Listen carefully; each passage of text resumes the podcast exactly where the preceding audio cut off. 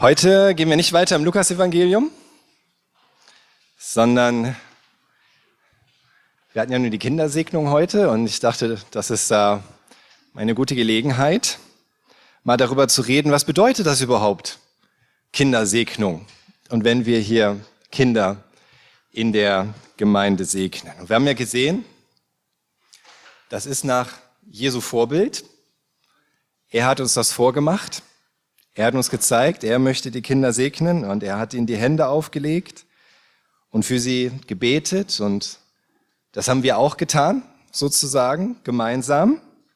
Und dieses Hände auflegen, das ist auch, und zu beten, das ist ein Weg zu segnen, aber es ist eigentlich nur ein ganz kleiner Teil dessen, was es heißt, wirklich die Kinder in unserer Gemeinde zu segnen. Und es reicht nicht einmal im Gottesdienst zu beten, so, ja, einmal fürs Kind gebetet, so, jetzt fertig, Kinder wieder zurück an die Eltern übergeben, passt, das war's. Sondern wenn wir die Kinder segnen hier in der Gemeinde, dann bedeutet das, dass wir auch Verantwortung mit für sie übernehmen. Und zwar für alle Kinder, nicht nur unsere eigenen.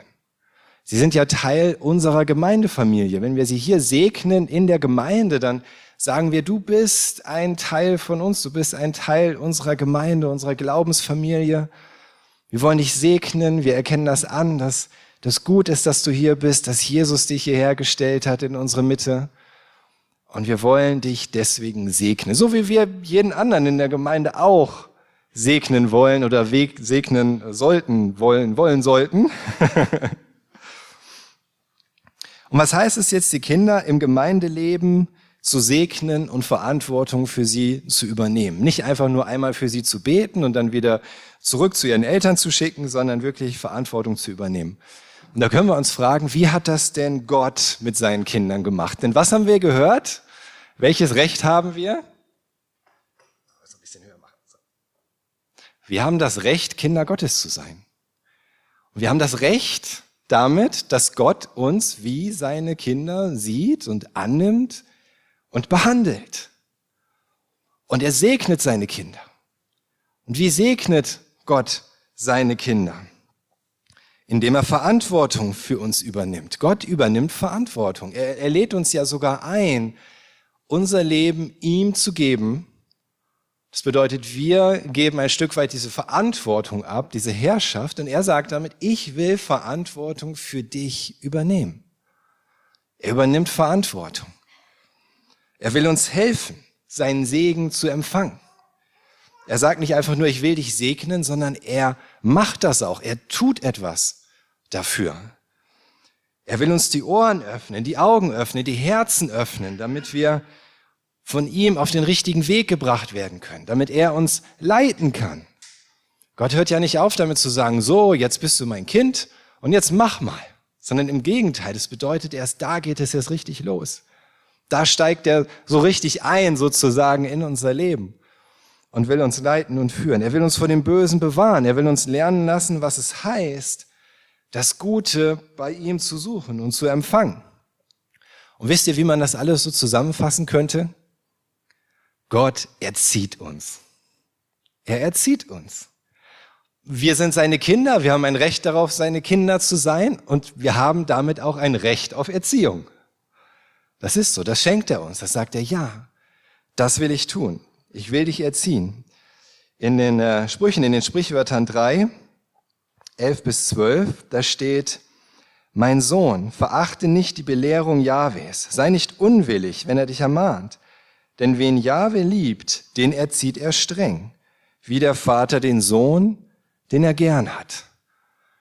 Sagt Jahwe, Gott will uns erziehen und das ist etwas Gutes.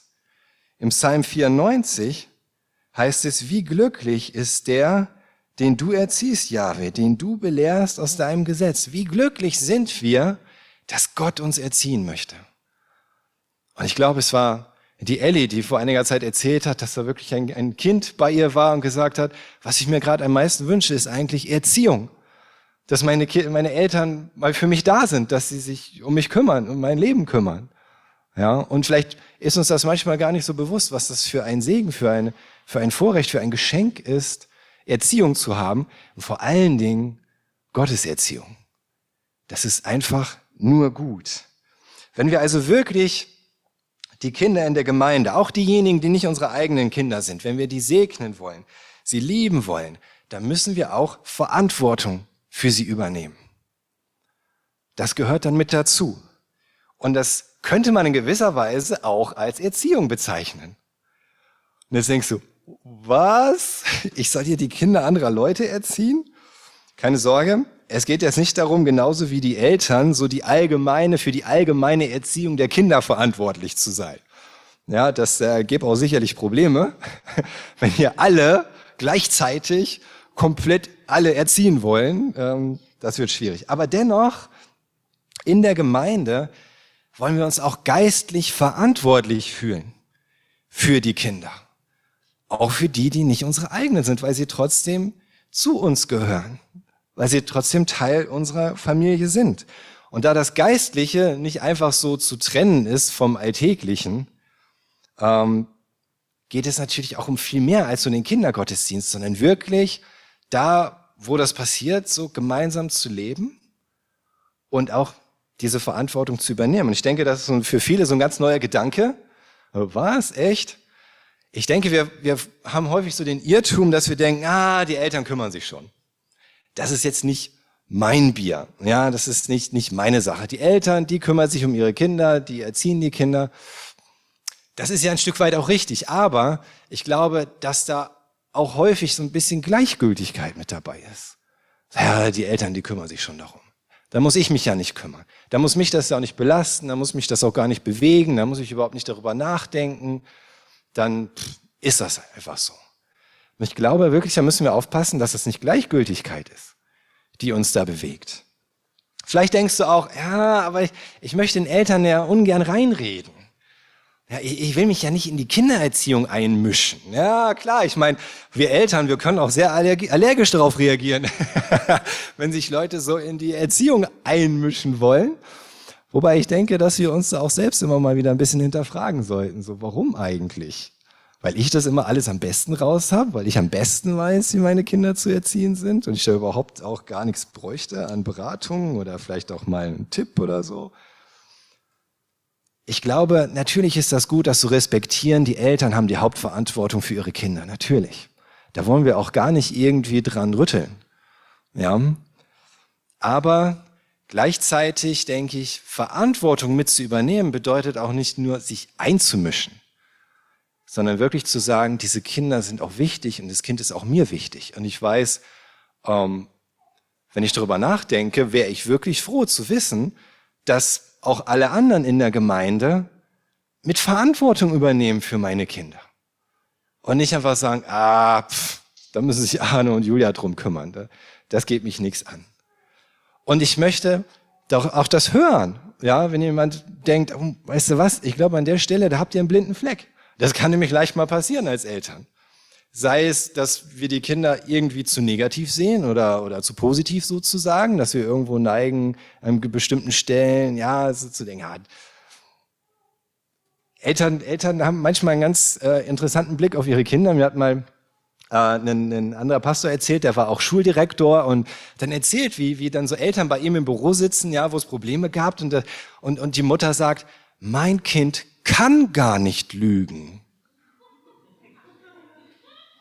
Ich denke so, ja, das, das könnte man schon mal denken als Eltern, dass das, sowas macht mein Kind nicht oder das würde nie passieren oder da brauchen wir vielleicht auch manchmal einen anderen Blick von außen.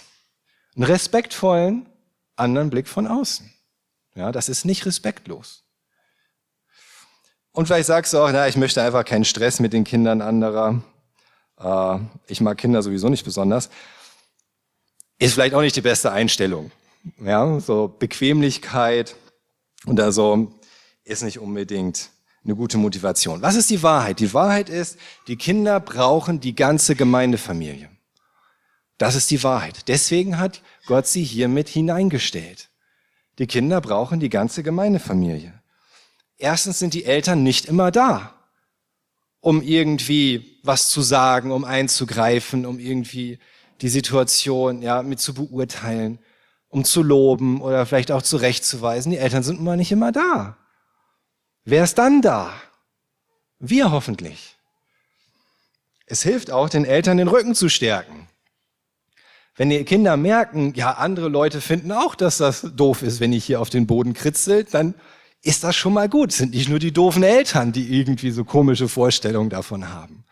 Es hilft den Kindern, den Eltern den Rücken zu stärken, wenn auch andere damit Verantwortung übernehmen.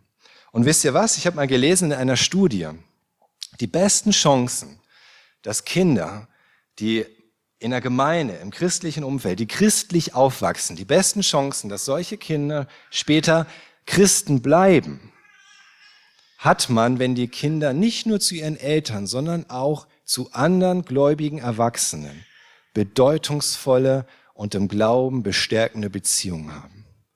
Wenn es eben nicht nur die eigenen Eltern sind, die so die Vorbilder sind im Glauben und die einem erzählen was von Jesus und, und das alles, sondern wenn die Kinder merken, oh, es gibt noch andere Erwachsene, zu denen habe ich eine gute Beziehung, das sind Vertrauenspersonen, das sind Vorbilder und die bestärken mich in diesem Glauben, dann hast du die besten Chancen, dass die Kinder auch da dranbleiben. Und ich denke, das ist schon eine große Motivation. Die Erziehung der Kinder, das ist nicht einfach nur irgendwie eine Last für die Eltern, sondern das ist etwas Gutes für die Kinder. In den Sprüchen, Sprichwörter 4, 10 bis 13, da heißt es, höre mein Sohn, nimm an, was ich sage, dann mehren sich dir die Jahre des Lebens. Im Weg der Weisheit unterweise ich dich. Ich leite dich auf ebener Bahn. Wenn du gehst, wird dein Schritt nicht gehemmt. Wenn du läufst, dann stolperst du nicht. Halte an deiner Erziehung fest, verleugne sie nicht, bewahre sie, denn sie ist dein Leben. Sie ist dein Leben, diese Erziehung. Das bedeutet, wenn wir auch Mitverantwortung übernehmen für diese Erziehung der Kinder in der Gemeinde, dann sagen wir, wir geben ihnen was mit fürs Leben. Etwas, das wirklich wertvoll ist. Und wisst ihr was? Selbst als Erwachsene untereinander haben wir in gewisser Weise einen Erziehungsauftrag. Das ist so. Als Geschwister in dieser Familie haben wir auch miteinander einen Erziehungsauftrag, nicht in irgendeiner Art von Machtgefälle oder Geistlichkeitsgefälle, so die Geistlicherinnen, die müssen dann die weniger Geistlichen erziehen oder so, sondern es geht einfach darum, dass Jesus Christus uns ja auch immer noch erziehen will.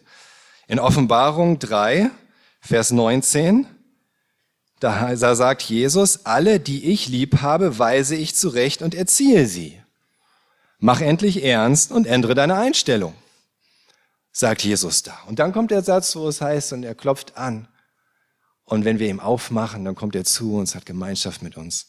Und es gehört zusammen. Jesus ist immer noch dabei, uns zu erziehen. Er redet zu uns, er ermahnt uns, er ermutigt uns. Er möchte uns zeigen, wo unsere Einstellung nicht die richtige ist, wo wir umkehren sollten. Und generell gilt einfach alles, was Gott, was Jesus in dieser Welt tun will, das will er auch durch uns tun. Er kann auch alles ohne uns tun und manchmal macht er auch Dinge ohne uns. Aber er will auch immer wieder die Dinge durch uns tun. Und das bedeutet, wenn du weißt, Jesus möchte Arne erziehen, dass das durchaus vorkommen kann, dass er das auch mal durch dich tun will, mich zu erziehen. dass es vielleicht mal nötig ist, zu sagen, Arne, das ist vielleicht jetzt gerade nicht so gut gewesen. Oder so. Meine Frau erzieht mich ständig. Auf gute Weise. Ich bin sehr dankbar für. Aber das ist so auf miteinander, füreinander haben wir diesen, diesen Auftrag und deswegen auch genauso für die Kinder. Wie können wir jetzt als Mitglieder der Gemeindefamilie unsere Gemeindekinder mit erziehen? Paulus schreibt in 2. Timotheus 3, in den Versen 14 bis 17. 2. Timotheus 3, 14 bis 17. Du aber bleibe bei dem, was du gelernt hast und was dir zur völligen Gewissheit wurde. Du weißt ja, von wem du das gelernt hast und bist von Kindesbeinen an mit den heiligen Schriften vertraut. So Paulus spricht hier im Grunde von der Erziehung, die Timotheus genossen hat. Die ganze Schrift ist von Gottes Geist gegeben und von ihm erfüllt. Ihr Nutzen ist entsprechend. Sie lehrt uns die Wahrheit zu erkennen. sie überführt uns von Sünde, sie bringt uns auf den richtigen Weg und erzieht uns zu einem Leben, wie es Gott gefällt. Mit der Schrift ist der Mensch, der Gott gehört und ihm dient, allen seinen Aufgaben gewachsen und ausgerüstet zu jedem guten Werk. So, Paulus redet hier davon, dass Timotheus im Grunde so erzogen wurde, von Kindesbein an, mit den heiligen Schriften. Und dass er von Kindesbein an gelernt hat, dass die heiligen Schriften die sind, die von Gott eingegeben wurden, die lernen, die Wahrheit zu erkennen, ihn von Sünde überführen, ihn auf den richtigen Weg bringen und erziehen zu einem Leben, wie es Gott gefällt. Und er sagt, mit der Schrift bist du all deinen Aufgaben gewachsen, ausgerüstet zu jedem guten Werk. Und das ist ja auch etwas, was wir wollen, oder? Das ist doch etwas, was, was wir den Kindern mitgeben möchten. Dass sie so aufwachsen, dass sie das bekommen. Dass wir ihnen das schenken können. Das heißt, wenn es zwei Hauptziele gibt in der Erziehung, wir machen das mal ganz einfach heute, ja, wenn es zwei Hauptziele gibt in dieser Erziehung, dann ist das erstens, dass die Kinder lernen, diesen heiligen Schriften, der Bibel, dem Wort Gottes zu vertrauen. Und zu erkennen, dass es dieses Wort Gottes ist, das wertvoll ist und vertrauenswürdig ist und maßgeblich ist für ihr Leben. Das ist dein erstes Erziehungsziel für meine Kinder, auch für Salome zum Beispiel, dass sie das lernen, diese heiligen Schriften sind vertrauenswürdig. Dieses Ziel von Erziehung ist immer Weisheit. Was wir den Kindern mitgeben möchten, was Gott uns geben möchte, ist Weisheit. Weisheit bedeutet nicht alles Mögliche zu wissen, sondern Weisheit bedeutet in einer bestimmten Situation zu wissen, was das Richtige ist, die richtige Lösung, die richtige Entscheidung, was Gottes Wille ist, was Gott gefällt. Wenn du das weißt, in einer bestimmten Situation, in einer bestimmten Herausforderung, dann ist das Weisheit. Und das ist das, was die Kinder brauchen. Und das ist das, was die Heiligen Schriften ihnen geben, das Wort Gottes.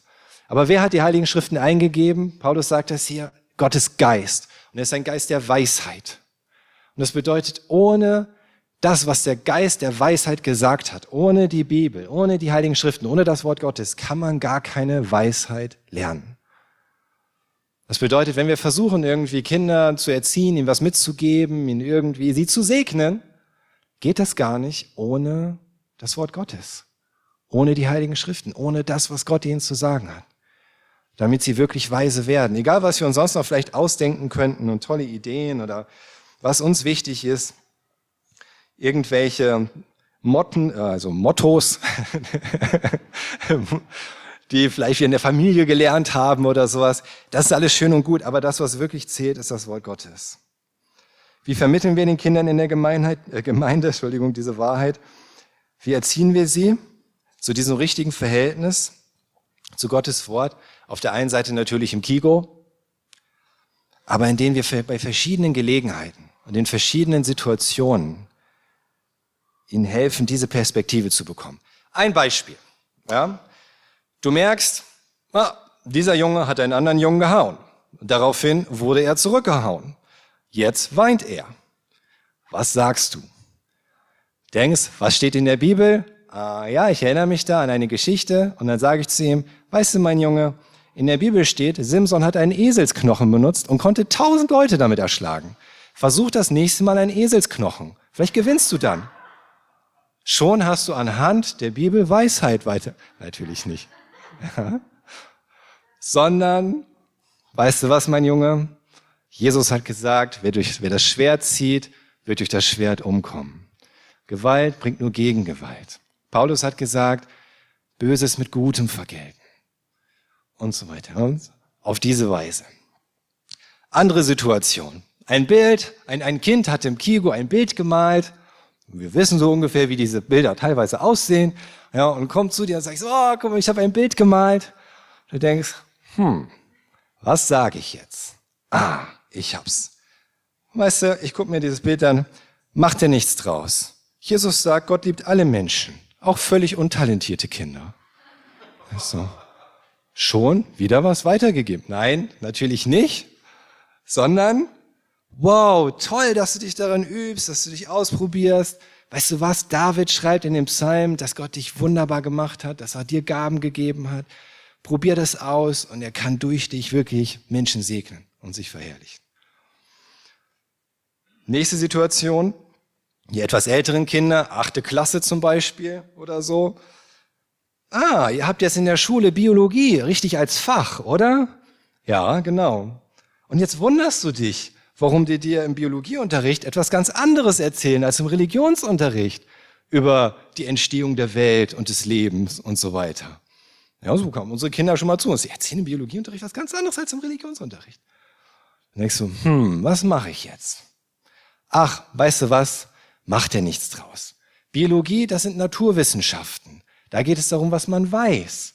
Religion, da geht es ja nur um Glauben. Aber der Glaube kann dir trotzdem helfen? Nein, natürlich nicht, sondern ist es nicht toll, wie Gott wunderbar die ganze Welt gemacht hat, wie er das Leben geschaffen hat, wie du das im Biologieunterricht lernst oder die Komplexität der Lebewesen? Ist das nicht Wahnsinn? Du kannst das am Anfang der Bibel nachlesen. Lass dich nicht verunsichern von diesen verschiedenen Theorien, die du hörst, wie das Leben entstanden ist. Glaub mir, auch die Schöpfung lässt sich wirklich naturwissenschaftlich gut begründen. Bleib da dran. Ich habe mich auch damit beschäftigt und guck mal hier und hier, da kannst du auch Dinge nachlesen, was dir hilft. So zum Beispiel.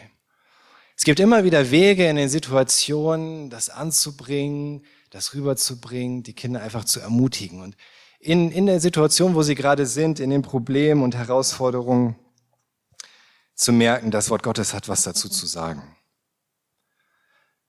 Natürlich können wir auch Verantwortung übernehmen in ganz, ja, kurzzeitigen Situationen, wo du jetzt vielleicht nicht die Gelegenheit hast, gleich einen Vers rauszusuchen dazu oder so. Und auch dann ist das wichtig, Verantwortung zu übernehmen, zum Beispiel Kinder hinzuweisen darauf, wenn sie gerade was ganz Dummes tun oder sie auch aufzuhalten, ja, wenn sie da in der Gefahr stehen, sich selbst weh zu tun oder anderen weh zu tun oder, oder sonst irgendetwas tun, was nicht Gottes Wille ist, sei es Lügen oder Stehlen oder so. Aber immer wieder ihnen helfen, oh, guck mal, das ist nicht gut. Und wenn es irgendwie geht, ihnen zeigen, was Gott dazu sagt. Das wäre toll. Damit kann, kannst du das Kind in der Gemeinde segnen. Es gibt aber noch ein zweites Ziel. Das war das erste Ziel und das zweite Ziel. Das zweite Ziel, das ist das höchste Ziel. Ja, und das ist das, wo das erste Ziel hinführen soll. Nämlich die Kinder sollen Jesus Christus kennenlernen. Das ist das höchste Ziel für unsere Kinder hier in der Gemeinde. Und ich habe eben was ausgelassen, als ich die Verse vorgelesen habe aus 2 Timotheus 3, 14 bis 17. Da habe ich einen Teil ausgelassen, vielleicht habt ihr es gemerkt. In Vers 15, 2 Timotheus 3, Vers 15, da steht nämlich auch über die heiligen Schriften, dass sie geeignet sind, dir die Weisheit zu vermitteln, die zur Rettung führt. Zur Rettung durch den Glauben an Jesus Christus. Das ist das Wichtigste, das Höchste. Dass sie ausgerüstet werden, für jedes gute Werk bereit. Das ist toll, ja, durch die, die heilige Schrift von Sünde überführt werden, die Wahrheit lernen. Wichtig, aber es soll alles hinführen zu Jesus Christus. Und dass sie ihn kennenlernen, dass sie die Rettung erfahren durch Jesus Christus. Die Weisheit, die die Kinder am meisten brauchen, ist, dass sie die Rettung finden. Und das nicht nur, indem wir ihnen vermitteln, was in der Bibel steht. Das gehört natürlich dazu. Dass wir ihnen vermitteln, dass wir ihnen zeigen, ja, das und das sagt die Bibel und das und das ist gut und richtig und das ist falsch. Und natürlich scheiterst du immer wieder dabei. Denn wir sind alle Sünder. Aber Gott liebt uns trotzdem so sehr, dass er seinen Sohn für uns gegeben hat. So sehr, dass Jesus Christus am Kreuz für uns gestorben ist. Dass er da bezahlt hat damit wir frei sein können von dieser Schuld, damit wir Vergebung haben, damit es alles weggewaschen wird. Diese Wahrheit zu vermitteln gehört mit dazu, aber das ist nicht das Einzige, sondern es ist ganz wichtig, dass die Kinder in der Gemeinde und in den Beziehungen hier in der Gemeinde, die, die sie auch zu den Erwachsenen haben, dass sie tatsächlich hier Jesus Christus und Gottes Gnade begegnen ganz live, erfahrbar, wahrnehmbar, dass sie erleben, dass Jesus tatsächlich lebt, nämlich in uns und unter uns, dass es nicht nur Theorie ist, nicht nur irgendetwas, über das man vielleicht redet, sondern was man lebt. Dass wir es ernst meinen, wenn wir sagen, wir folgen Jesus nach und wir wollen ihm immer ähnlicher werden.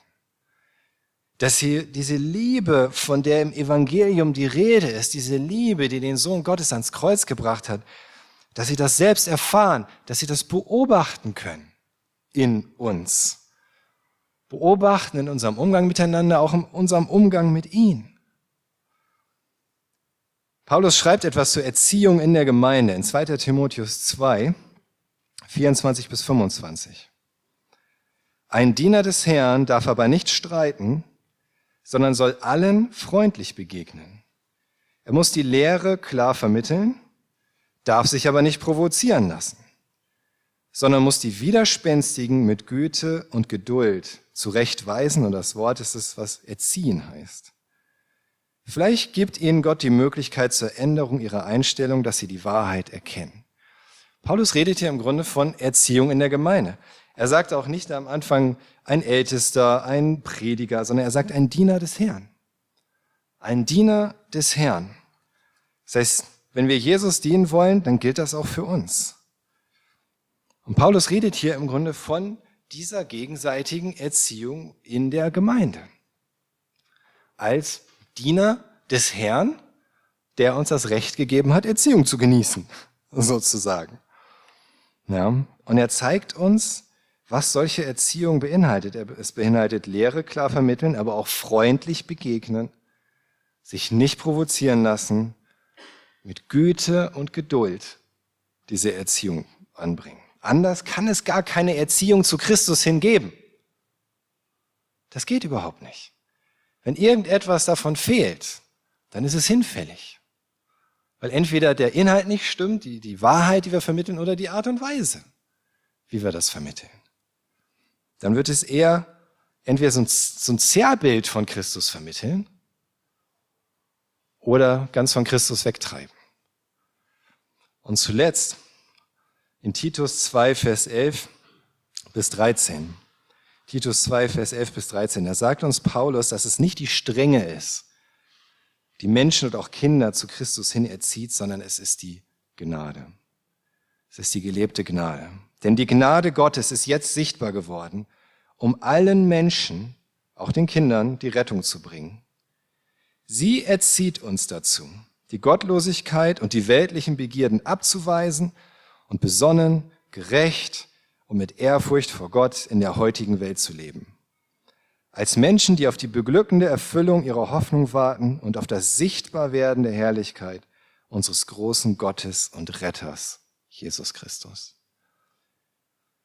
Ist das nicht das, was wir uns für die Kinder wünschen? Dass sie sich von Gottlosigkeit abwenden, dass sie weltliche Begierden erkennen und abweisen, dass sie Ehrfurcht vor Gott bekommen, dass sie besonnen sind, dass sie gerecht leben, so wie es Gott gefällt. Und vor allen Dingen, dass sie erfüllt sind, wie es hier in dem letzten Vers heißt, erfüllt von dieser Sehnsucht, dieser Liebe für Jesus Christus. Dass sie sich sehnen nach ihm, dass sie auf ihn warten, dass er das Ziel wird ihres Lebens. Das ist doch das, was wir uns wünschen. Und Paulus sagt, Gott hat das durch Gnade vollbracht. Die Gnade erzieht uns dazu, nicht Gottes Strenge, sondern letzten Endes Gottes Gnade. Weil die erschienen ist, die öffnet den Weg, die macht den Weg frei. Die zieht die Herzen letzten Endes.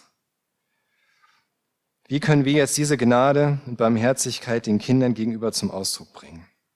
Und das gilt natürlich auch für uns Eltern in der Kindererziehung. Will ich das noch ein bisschen ausführlicher machen? aber auch für uns hier so in der Gemeinde. Gnade und Barmherzigkeit bedeutet nicht wischiwaschi. Okay? Gnade und Barmherzigkeit bedeutet nicht, die eigenen Maßstäbe herunterzuschrauben. Es bedeutet nicht, so zu tun, als, als ob die schlechten Dinge, die die Kinder tun, in Ordnung wären. Das ist nicht Gnade und Barmherzigkeit. Gnade und Barmherzigkeit bedeuten, den Kindern mit Geduld und einem sanften Herzen zu begegnen. Gnade erzieht uns. Wie können wir mit Gnade erziehen?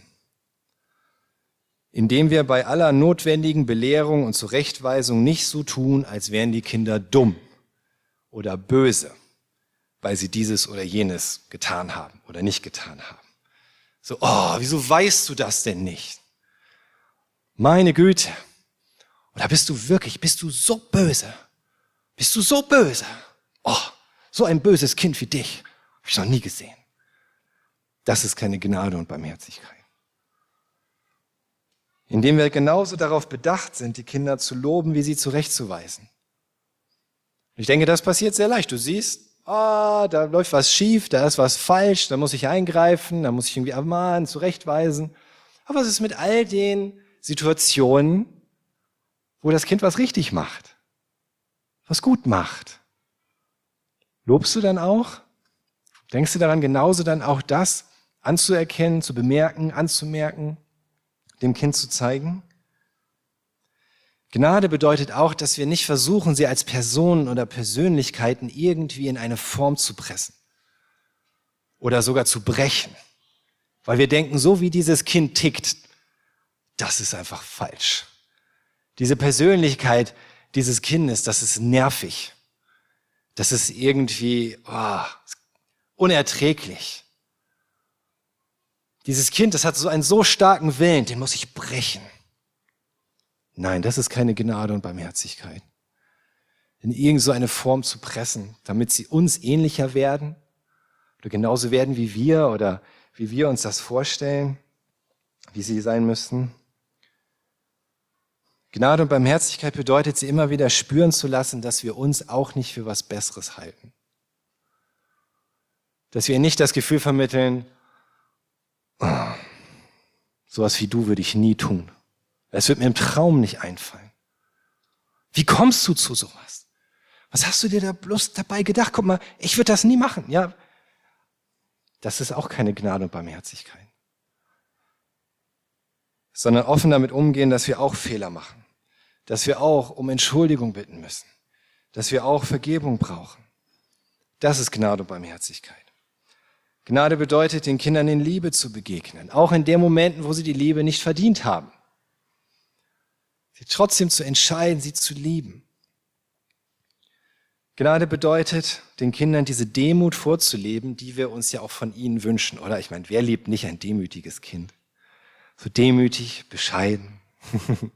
ah, ein Traum. Vorlaute Kinder. Oh, eine Qual, oder? Demut vorleben. Selber ihnen gegenüber demütig auftreten. Nicht von oben herab. Und nicht so, als könnten wir von ihnen gar nichts lernen. Und vor allen Dingen den Kindern einfach immer und immer wieder zeigen, wo es auch nur geht, dass wir uns freuen, dass sie da sind. Sie nicht lästig sind, dass sie nicht nervig sind, dass wir sie nicht am liebsten haben, wenn sie uns nicht weiter stören, wenn sie einfach hübsch irgendwie ein bisschen spielen auf der Wiese und so weiter, sondern einfach zeigen, dass wir uns freuen, dass sie da sind.